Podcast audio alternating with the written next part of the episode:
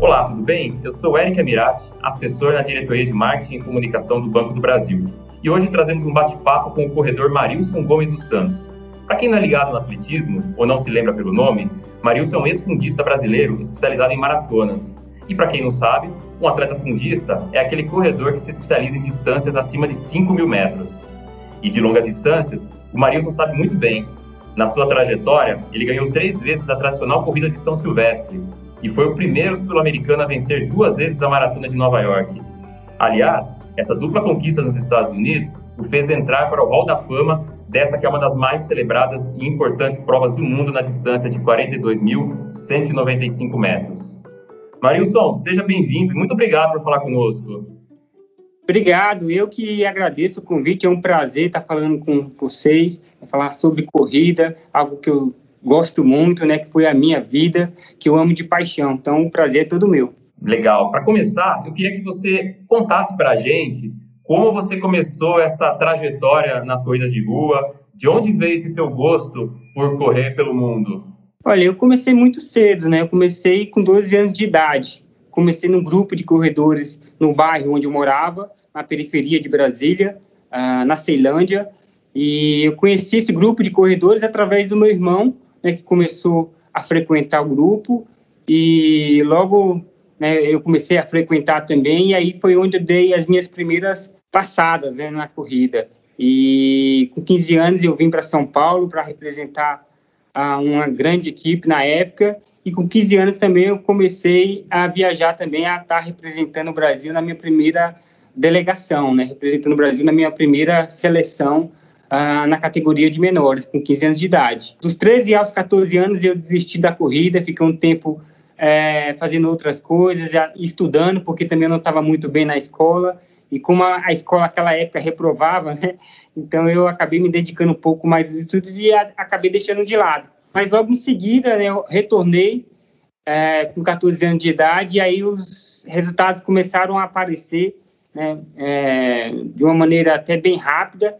E aí foi quando eu comecei a me destacar, né, correndo com 14, com 15 anos, ganhando corridas em Brasília, né, corridas é, com uma marotinha, que era uma, uma, corrida que era feita aí só para crianças em Brasília, no Dia da Criança. Então, comecei a me destacar e foi quando eu recebi o convite para vir para São Paulo, né, para representar a, uma equipe de atletismo que já era várias vezes campeã do Troféu Brasil, vários anos a melhor equipe do Brasil. E aí foi quando eu comecei a tomar gosto pela coisa. Né? Comecei a treinar, a levar um pouco mais a sério. E aí eu comecei a viajar também, né? É, e os resultados a cada ano foram melhorando cada vez mais, então eu fui, fui pegando todas as seleções em todas as minhas faixas etárias, né? na faixa etária de menor, juvenil, né? adulto, e fui quebrando recordes atrás de recordes também, né? até chegar, né? lógico, correndo distâncias menores, distâncias de 3 mil, de 5 mil, que eram distâncias adequadas à, à minha idade na época, e aí essas distâncias foram aumentando progressivamente até chegar né, à maratona, que foi a prova que, na minha opinião, foi onde eu tive mais, mais êxito. Né? Marilson, para essa nossa conversa, eu trouxe perguntas de funcionários do banco que fazem da corrida o seu esporte preferido. Ah, eu trouxe aqui, estou aqui com uma pergunta da Michelle Jansen, que é assessora na diretoria de crédito. E antes da pandemia, ela estava me contando que ela corria em média 30 quilômetros por semana. E hoje em dia, ela no máximo faz 10. Aí ela te pergunta como se motivar para treinar diante dessas incertezas que a pandemia traz, inclusive para o calendário de provas em 2021. É, essa situação hum, da Michelle não é uma situação única, né? Não é uma situação só dela. Acho que é uma situação de todos os outros corredores, né? É, a gente sabe que todas as corridas elas foram canceladas, né? E aí a gente sabe que o corredor também ele é motivado por desafios é, desafios de melhorar a marca, de completar uma certa distância, de estar tá, é, competindo em determinada prova, em determinada corrida. Isso a gente não tem mais. De uma hora para outra, nós tiramos isso da nossa, do nosso calendário. Né? Mas é o que eu falo para todos os outros corredores. Né? Muita gente tem feito essa mesma pergunta que a Michelle fez, né? e eu sempre respondo que o ideal é que a gente consiga se manter, né? que a gente é, faça a, alguma coisa né, para que não perca toda a forma física, porque eu tenho certeza que logo, logo tudo isso vai passar e logo a gente vai, vai estar de volta competindo. E aí, para quando isso voltar, a gente não está totalmente zerado. né? Porque aí fica muito mais difícil voltar àquela condição que a gente tinha anteriormente. Então, o ideal é a gente se manter, fazer pouca coisa quando dá. É claro, a gente está numa pandemia, então nem sempre a gente consegue frequentar os lugares que a gente queria para correr. Né? É, fica um pouco mais difícil, né, de fazer, por exemplo, trabalhos de fortalecimento em academia, em parques, essas coisas. Mas a gente tem que adaptar essa situação ao nosso, ao nosso dia a dia. É, de repente, fazer alguma coisa em casa, algum fortalecimento muscular em casa né, fazer uma atividade de, de bicicleta em casa, mas nunca deixar de fazer. Né? O importante é se manter para quando essa situação toda passar, a gente poder voltar de uma maneira confortável né? e aí sim objetivar, pensar lá na frente, pensar em uma prova, ter um objetivo para que esse objetivo sirva de motivação. É isso aí, Marilson Michele, não pode parar, tem que seguir em frente, vamos voltar, vamos continuar. Marilson, aí a gente tem uma outra pergunta aqui da Patrícia Rodrigues, que é assessora na diretoria de tecnologia do banco. Ela pergunta como eram seus treinos para uma grande corrida, como as maratonas que você correu, e se você tinha algum tipo de dieta específica para esse tipo de prova, se evitava comer algo alguns dias antes da prova. E ela também quer saber se durante uma corrida, principalmente essas longas, caso as dores apertem, ou mesmo aquela falta de ar que a gente conhece quando já está cansado, já está num nível de exaustão grande numa prova, esse, da onde você tira forças para seguir em frente no meio desses obstáculos que surgem naturalmente durante uma corrida de longa duração? É, Patrícia, é, o meu treinamento era treinamento árduo, né, como todo treinamento de alto rendimento. Só para se ter uma ideia, eu cheguei a fazer 210 quilômetros semanais. Né, de volume, então isso dividido aí em 12 sessões por semana, né? Então tinha dia que eu fazia Uh, a maioria dos dias da semana eu fazia dois períodos, né, menos domingo e segunda, que era um período só. Mas era um, um, uma planilha árdua, né, com, não só com corrida, mas com exercícios de fortalecimento, exercícios de força, muito alongamento também. E é um, um treinamento que eu costumo dizer que a gente vive para aquilo, né? não tem outra coisa para fazer. É um atleta de alto rendimento, ele tem que submeter a isso. Né? Ele tem que submeter a sacrifícios, porque senão ele não consegue chegar onde ele quer chegar. Eu cheguei a fazer 210 quilômetros semanais para fazer uma maratona, né? É muito quilômetro. Com relação à alimentação, é, eu tinha uma alimentação é, adequada, uma alimentação voltada para a minha atividade, então sempre tinha uma nutricionista que trabalhava comigo, então ela fazia com que a minha alimentação fosse realmente balanceada para o tipo de atividade que eu fazia né? seja para maratona, seja para corrida mais curta. Eu até dou dicas para as pessoas que costumam correr e perguntam sempre o que tem que comer, o que tem que, que beber. Muita gente nessa onda de suplementação, tudo né, para corrida. Sempre digo que é, é importante você consultar uma profissional da área, um nutricionista, para que, primeiro, para que você não gaste dinheiro à toa, né? Que muitas vezes você vai estar. Tá é, suplementando com alguma coisa que você não precisa. E a outra coisa é você estar tá sobrecarregando né, os seus órgãos internos ou, e trazendo problemas futuros. Então, é, é muito importante passar por essa por esse profissional para você ter aí os parâmetros e poder fazer uma boa alimentação, uma uma boa dieta, uma boa nutrição. Então, eu sempre tive isso comigo também, é, a partir do momento que eu comecei a correr, principalmente provas mais longas, porque foi muito necessário para que eu pudesse chegar onde eu cheguei. Terceira pergunta com relação às dores, né, com relação às dificuldades. Conversando com atletas amadores, eu falo sempre a mesma coisa, né? A gente sente a mesma coisa que os atletas sentem também. Né? A gente sente dor, a gente sente dificuldade durante a prova, falta de ar, tem vezes que realmente falta fôlego, mas são coisas inerentes à atividade da corrida. Né? É lógico que com treinamento você consegue é, melhorar é, um pouco mais isso, mas isso não, uh, não faz com que você é, não, não vá sentir mais isso. Né? São dificuldades que são inerentes realmente à prova. Né? Por mais que você treine, por mais que você siga uma planilha de treinamento, quando você corre uma corrida e quer terminar determinado percurso em determinado tempo, quer completar sem andar, por exemplo, se depende do objetivo de cada pessoa, essas dificuldades elas vão aparecer constantemente, né? Mas basta a, a gente tem que ter é, aquela força interna para poder superar é, essas dificuldades e chegar até o final. A próxima pergunta é do Aurélio. Ele é um funcionário aposentado do banco e que trabalhou na nossa diretoria de agronegócios. Hoje, ele aproveita o seu tempo livre para correr. Diz que já corre meias maratonas, mas que quer se aventurar em uma primeira maratona em breve. e pergunta para você quais orientações você pode passar para alguém que já passou dos 50 anos e, e tem esse objetivo de correr a primeira maratona na vida. Bom, primeiro quero dar os parabéns para o Aurélio, né? Acho que é muito legal isso.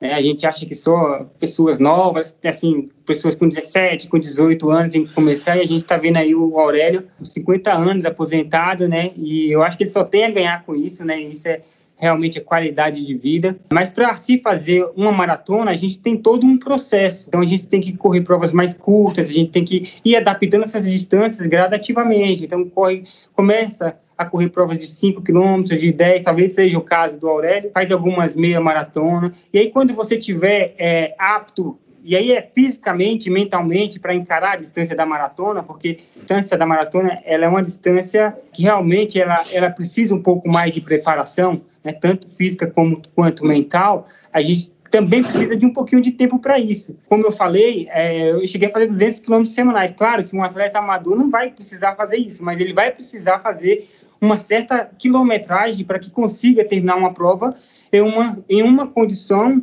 que não, que não lhe traga muito sofrimento. Né? É, quando eu falo não lhe traga muito sofrimento, é, eu, eu, também não quero dizer que não vai, em algum momento, não vai sentir dificuldade, não vai ter nenhum sofrimento. A maratona é isso mesmo, né? A gente sofre em alguns momentos da prova, principalmente depois da metade, mas a gente precisa minimizar isso um pouco mais com o tempo de treinamento né, e com essa adaptação que ocorre aos poucos com as distâncias gradativamente. Legal. Aurélio, vamos lá, hein? Para conseguir chegar nesse objetivo, hein? Tenho certeza. Marilson, é, o BB tem se consolidado no calendário de eventos esportivos. É, recentemente a gente teve o Circuito Banco do Brasil de Corrida e lançado, e em 2019 foram cerca de 35 mil inscritos ao longo de todas as etapas daquela temporada. Ano passado, por motivos óbvios, infelizmente ela foi cancelada. E em 2021 a gente ainda tem esperança de que a situação melhore para que a gente possa retomar esse circuito do banco. Aqui no banco, a gente também tem outras pessoas que gostam de correr. Esse aqui que vos fala é um desses. E sei que muitos fazem desse esporte seu preferido e até mesmo um propósito para uma melhor qualidade de vida.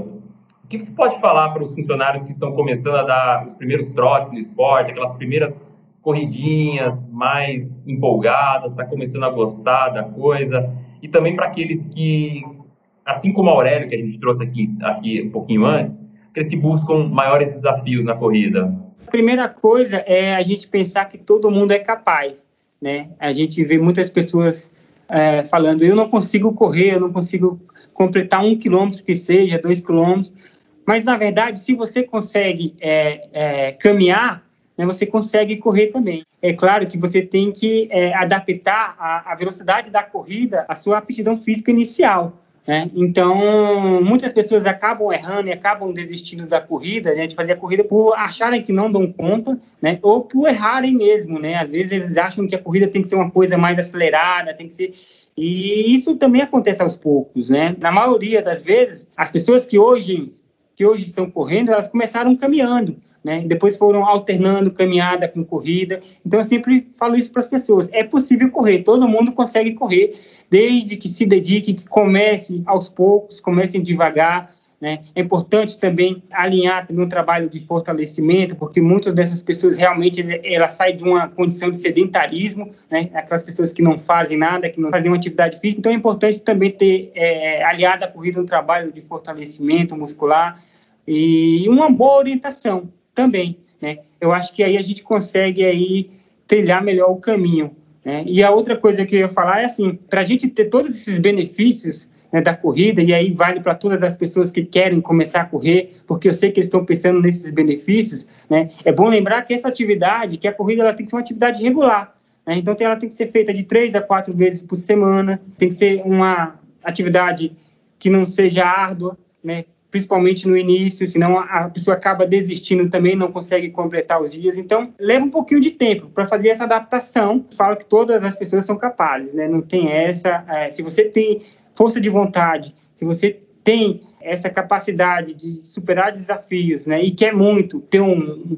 uma condição de vida mais saudável, um bem-estar uh, melhor, é, é possível sim através da corrida, né? Para aquelas pessoas mais avançadas, como o Aurélio, Né? O caminho é esse mesmo, né? que tem um pouco mais de tempo para se dedicar, para treinar, porque isso também acaba virando uma constante. Né? Geralmente aquela pessoa que começa a correr, que achou que nunca ia correr, de repente ela completa um 3 quilômetros, depois completa uns 5 quilômetros, 10 quilômetros, e aí já vai pensando em novos desafios. E isso é natural do corredor e acaba virando uma constante. E o Aurélio é isso, né? Eu acho que as pessoas têm que realmente ter esses objetivos até para se manter motivado, para ter novos desafios, para cumprir metas. Eu acho que é isso que faz com que as pessoas realmente também continuem na atividade, continuem levando um pouco mais a sério a corrida e para obter o, todos esses benefícios que a gente falou anteriormente. É, e, se você me permite dar um pitaco, né, é uma coisa que a gente costuma ver muito no mundo, somente dos amadores aqui, somente quem está começando a correr, é aquela questão de você sempre querer se comparar com algum amigo no seu é. ritmo, no seu treino, né? Se algum amigo, às vezes eu vou come, às vezes eu começo a correr por influência de um amigo, e aí esse meu amigo já está mais avançado que eu, e eu me sinto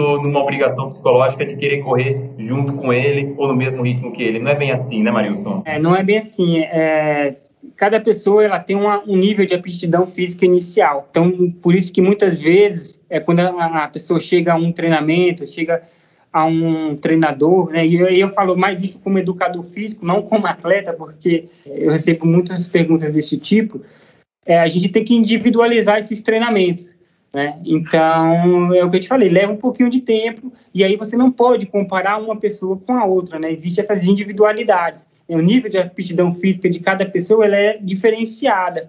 E aí a gente tem que trabalhar pouco a pouco para que essas melhoras aconteçam, né? E normalmente elas acontece muito rápido, né? principalmente por pessoas que nunca fizeram nada, porque ela sai de uma condição de sedentarismo, de pessoas que não se exercitavam, para, de repente, uma, uma, pessoa que já está correndo 5, 10 quilômetros. Mas aí também, por outro lado, a gente tem um, um, certo receio, porque se ela melhora muito rápido, ela tem grandes possibilidades também de se lesionar, de se machucar. Então, tudo isso é, a gente tem que levar nesse contexto, né? Começar aos poucos, subir as distâncias gradativamente, né? sem exageros, porque senão a gente acaba desistindo, né? Seja por achar que nunca vai conseguir alcançar um objetivo, ou nunca conseguir, por achar que nunca vai conseguir correr, ou seja mesmo por lesões. Então, tudo isso tem que estar englobado nesse contexto aí, para que a pessoa possa se sentir bem né, e dar continuidade à corrida. Legal, Marilson. Indo um pouco mais já para o final do nosso episódio de hoje, eu queria que você falasse um pouquinho da sua trajetória coroada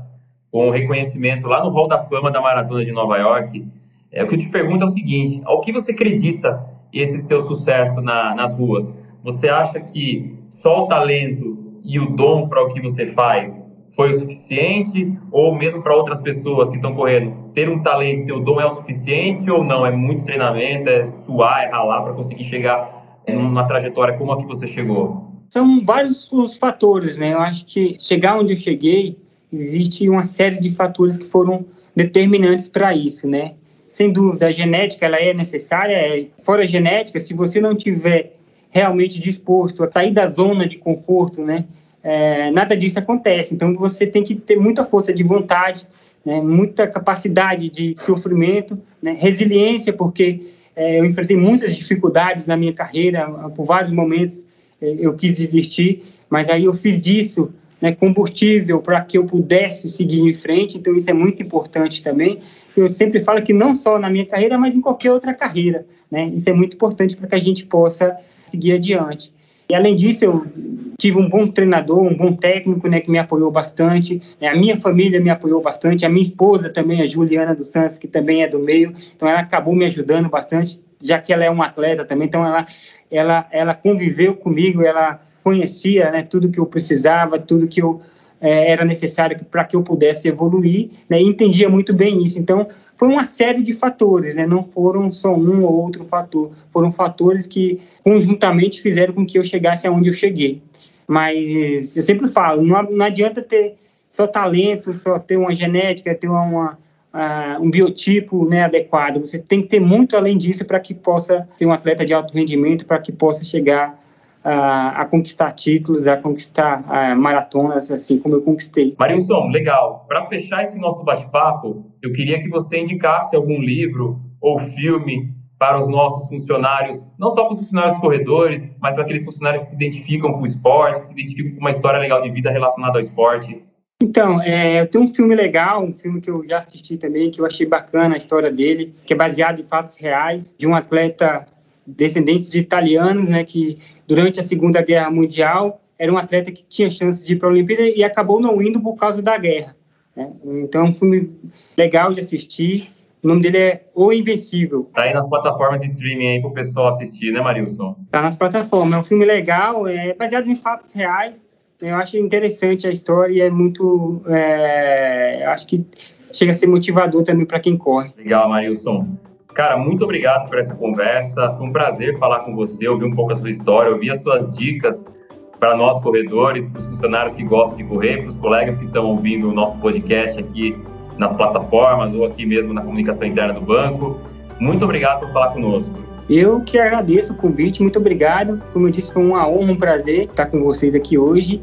E eu quero deixar aquela minha mensagem para todos vocês, né? Continuem aí se, é, se, motivando, fazendo alguma atividade física. Logo, logo a gente vai, vai estar de volta com o Circuito Banco do Brasil. Vamos torcer para que isso aconteça, né? Para que o circuito do Banco do Brasil de corrida volte e que a gente possa se encontrar. Um abraço a todos vocês. Valeu, Marilson. Obrigado também para os nossos colegas que mandaram perguntas para essa conversa, para quem nos ouviu mais uma vez. E fiquem acompanhando, fiquem de olho aqui no nosso podcast, acompanhem mais bate-papos e até a próxima. Valeu!